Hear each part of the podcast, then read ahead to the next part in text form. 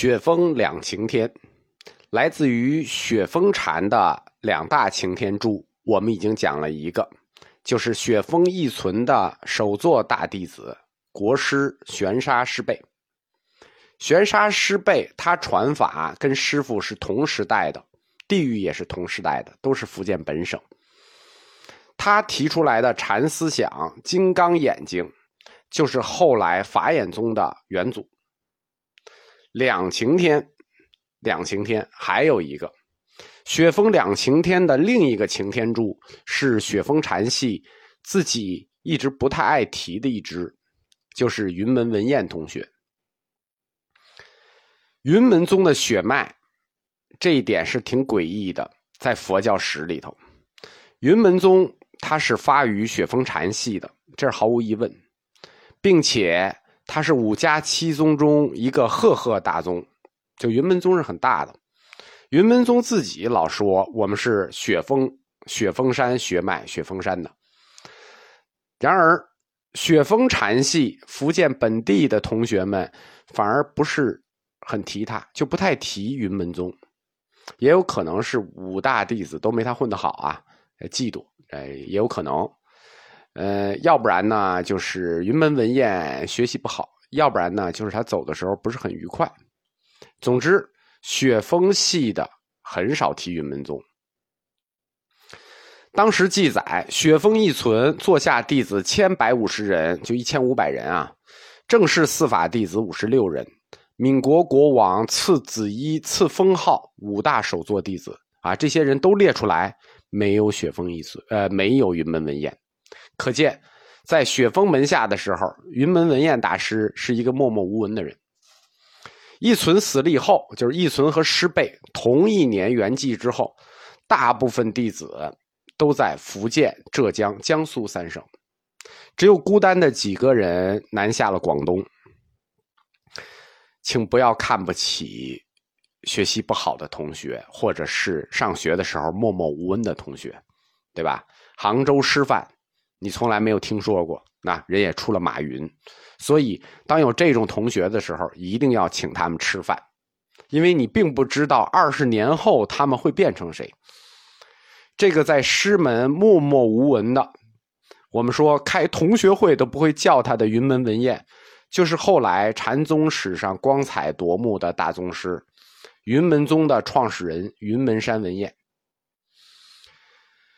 公元九百零八年，云门文彦到的广东，他是雪峰禅的一个旁支，当时不叫广东，叫韶州。雪峰山师兄师呃大师兄师傅。在同一年圆寂了，那座下呢就有五十六个司法弟子，四大首座，但实际上等于雪峰禅这一代已经没有领袖人物了。云门文彦就是那孤单的几个人南下韶州。当时广东在五代十国里也是一个地方割据政权，叫做南汉。在五代十国期间，整个中国南方有四个割据政权，叫南方四国。这南方四国呢，我给大家过一下。广东这个地儿叫南汉嘛，我给大家把这个位置过一下，因为正好讲到了云门文彦到了南汉。这四个国家叫吴越、南唐、闽、南汉。为什么一定要把这四个国家的地理位置有一个大概的了解呢？是因为五代十国的时候，南方四国每个国家支持一个佛教宗派。佛教走到禅宗五代这个时候，整个的发展就决定于南方四国对他们的支持。在哪一个省受到哪一个政权的扶植，那这个宗派就起来了。所以，对南方四国的地理概念有一个比较清楚的了解啊，这样就会对佛教史禅宗宗派所在位置有了解。五代十国，南方的四国政权都是建立在公元十世纪的上半叶。公元十世纪就是九百多年啊，叫十世纪。十世纪的上半叶，因为十世纪的下半叶，中国就统一了，又一次统一了。北宋是公元九百六十年建国的，这就是公元十世纪的下半叶嘛，对吧？但是呢，南方四国都是上半叶，就那五十年的事儿。所以五家七宗佛教史禅宗统一运动，就是五家七宗时代，就是一百年时间，是晚唐会昌法难之后，从大中之治开始到北宋建国期间，那。会昌法难结束在公元四百四十六啊八百四十六年，那到公元九百六十年，差不多就一百年时间嘛。整个五家七宗史，五家史就是在公元八百四十六年到公元九百六十年这一百多年时间里，就一百年嘛。南方四国政权都是建立在公元九百年之后的。呃，我们按时间顺序。说一下这四国，首先建立的是闽国和吴越国。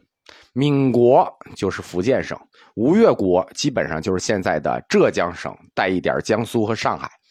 他们两个建立，一个是在公元九百零七年，就是公元九百零七年，福建这个地儿割据成为了闽国。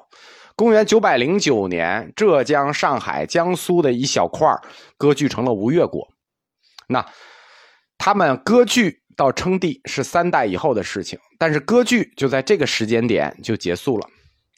又过了十年，公元九百一十七年，以广东为中心的南汉建立了。又过了二十年，公元九百三十七年，南唐建立了。啊，南唐延续的时间比北宋的时间，就是比北宋建国的时间要晚。南唐建国是公元九百三十七年，它延续了三十多年，到公元九百七十五年才被灭掉。但是北宋实际上公元九百六十年就建国了，建国以后十五年才灭掉的南唐。禅宗五家七宗的后期就是在这南方四国里发展的。我们按照这个时间顺序排一下，首先。兴起的是闽国，支持的是雪峰义存和玄沙师备，这两个我们都讲过了，就是福建。闽，公元九百零九年到公元九百四十五年，它是五代十国之一，享国三十六年。它的定都就是福州，以前叫长乐。当时整个福建它具有五州：福州、建州、泉州、漳州、汀州，跟现在差不多，这个名字跟现在差不多。统治的区域呢，基本跟福建省相当，现在的福建省相当。在公元九百零九年，王审知受后凉封，成为第一代闽王，父子经历了三代。但是到了第三代呢，第二代呢，就出现了这个夺嫡的现象，次子杀了长子，然后呢，在长兴称帝，建都长乐啊。因为这个次子杀了长子嘛，就政变不断。因为内乱，南唐灭了闽，福建闽灭亡之后，福建被南唐和吴越两国分了。靠近浙江这块就被吴越占了，剩下的就被南唐占了。所以，他就是公元九百四十五年，先于北宋建国，闽就被灭掉了。他支持的就是雪峰义存和玄沙师备这一支禅系，雪峰禅系。第二个。就是广东地方割据政权支持的是云门文彦，叫南汉。南汉呢，它建国稍晚，公元九百一十七年，但它延续时间很长，它延续到公元九百七十一年，就是它将近五十多年、六十年的时间。它是五代十国之一，因为位置非常的难，所以北宋灭它是很后面的事情，就是跟南唐一块灭的，到公元九百七十一年才灭掉，位置比闽国。就是比福建更难，它不光是现在的广东省，它还有广西省的一部分，它等于广东、广西的大部分，包括越南北部，它的面积相当大了。南汉的面积有四十万平方公里，那是当时的地方刺史刘谦割据的，他也是受后梁的册封，叫做南海王。他最早不叫南汉，经历了三代改国号。就是改的越南的国号叫大越，我们国家称他为汉，史称南汉。他最早的国号叫大越，就是越南的越。他最后也为宋朝所灭，是历时四代，享国五十四年。他支持的是五家七宗中的第四个云门宗。呃，南方四国的第三个是吴越国。吴越国呢是五代十国之一，这个比较有名，因为它占的是浙江，钱镠占的是浙江，是公元九百零七年所建，国都就是杭州。呃，这家人呢很很会来事儿，就是他先后尊后梁、后唐、后晋、后汉、后周、北宋为正朔，就是谁强他就尊谁为正朔，并且接受册封。这个国家他一辈子他接受过六回不同国家的册封，就是我就不称皇帝，我就当一个王。但是他强盛的时候呢，曾经拥有过十三州，就是很大了。整个今天浙江的全境都属于吴越国，江苏的东南部，就是说经济发展好的地方，古代都是吴越国。比如说今天的苏州、无锡、常州，这都是吴越国的事儿。然后呢，还有上海的一部分。当分了闽国之后呢，吴越国南下，一直占有到今天的福州。就它这块地方历史上很大，十三州。吴越国到公元九百七十八年，他是最后一个并入北宋的。公元九百七十八年纳土归宋，享国七十二年，他没有战乱。吴越国这个国家非常好。唐末五代时期各藩镇割据啊，战乱很多啊，经常打，但只有他。采用的是保境安民的策略，什么呢？就是谁厉害我就尊谁，谁厉害我就尊谁。总之我就是不跟你打。所以他这个地儿发展的非常好，到今天仍然是中国经济最发达的地区之一。这七十多年，就半个多世纪，就使两浙一带成了一个稳定的发展期，以至于从宋以后。浙江一直是中国富庶地区，这个基础就是吴越国打下来的，就五代十国的时候打下来的。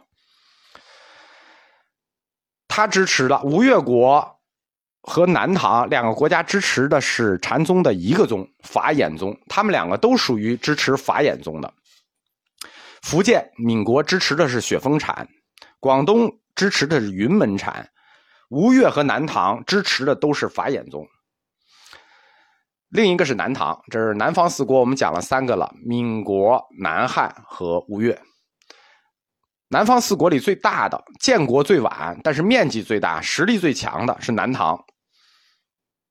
南唐，南唐就延续的唐朝南部延续的唐朝，但在南方，它实际这个唐是指唐朝，它是五代十国南方四国建国最晚的，人口最多，面积最大。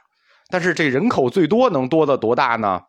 我们讲过，黄巢起义之后，中国也就是不到两千万人，呃，最多两千万人，呃，整个中国两千万人，所以南唐这个五代十国里南方最强大的四国之一，它也只有五百万人口，而且这五百万人口是当时中国人口的密集区，只有五百万人口。我们说吴越国最强大的时候，就是以浙江为中心的吴越国有十三州；南唐国最强大的时候有三十五州。它具有的面积，在今天地图上看，就是江西全省、安徽全省、江苏的大部、福建的一部、湖北和湖南的一部，那就是中国的中部，基本上都在他手里了。整个这个南唐都在他手里了。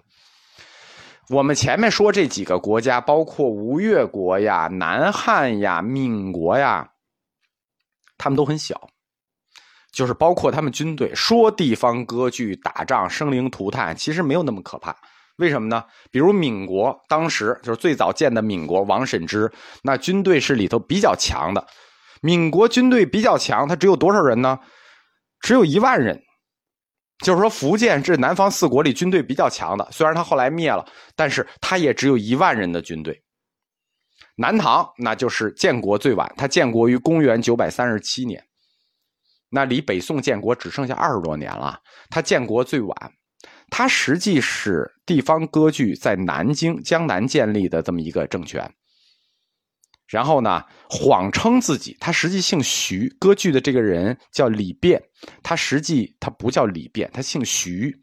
后来他自己改一个名字，然后宣称自己是唐宪宗的孙子，四世孙，要不然就是五世孙，宣布自己是唐朝的孙子改了一个名字，说我姓李了，李变变成姓李的了，所以他改国号叫唐。因此，这块位置，中国中部这块位置，在五代末期称之为南唐，实际就是延续的唐朝在南部。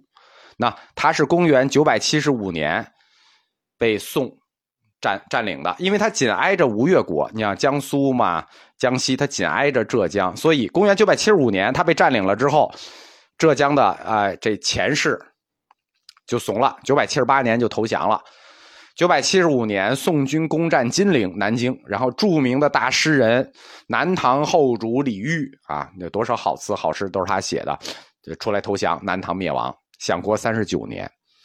但是，南唐虽然偏安中国淮南地区，它是五代十国期间，就是说超过浙江，就是超过吴越国经济最繁荣，因为它地方大呀，它这个。这个经济体大，人口大，经济体就大，科技最进步，并且开放程度最高的国家。中国的后世，南方之所以成为中国的经济中心，实际就是两个国家在起重大作用：南唐和吴越。南唐为中国成为这个南方成为经济中心起了重要的作用，并且北宋的盛世，或者说整个宋朝的盛世的经济基础。是由南唐打下来的，对吧？当时你北方多穷啊，对吧？我们我们讲佛教史就知道，北方那，对吧？我们说过，叫苦的不能再苦。他为什么打仗？他穷啊，他只能抢啊。南唐享国是三十九年，但别看就这四十年的时间，历史学家一直认为，南唐是中国南方历史上就是南方政权里最重要的政权啊之一。这就是五代十国南方四国的情况。为什么要介绍一下南方四国的情况？就是我们说佛教发展到五代十国期间，那整个的主流是禅宗。那禅宗史的发展，主要是根据这南方四国的政治情况变化而变化的。雪峰圆寂之后，那这个旁支默默无闻的文彦。他就来到了广东，这个就是南汉政权啊，不光只有广东啊，还有广西，还有越南啊。当时叫大越政权，也中国叫南汉政权。他一到南汉国，那就受到了积极的扶植，极为红火。根据这个云门山留下的这个石碑啊，叫《大汉韶州云门山大觉禅寺弘明大师碑铭记》，说。当时的统治者叫刘审，具有岭南，但是这位皇帝就是这位国王，他非常崇佛，积极修建佛刹。为什么呢？他有一个跟现在人一样的爱好，就现代人一样的信佛的一些弟子一样的这个这个也不能叫爱好吧，就是他喜欢供养僧侣，就供养上师。他认为供养僧人、供养高僧是可以使自己政权获得祥瑞的方式。这就好像现在有一些大商人喜欢供养上师一样，认为是让自己生意能得到这个吉祥的方式。他他也这么认为，那个时候就有这种这种看法了，把高僧们全部供起来，政权就会获得祥瑞。那云门文彦，他是啊，这个悄悄的来到了广东，没想到这是一个这样的地方，啊，这简直命太好了。所以云门宗就是在这样的历史背景下。和这样的政治条件下发展起来的。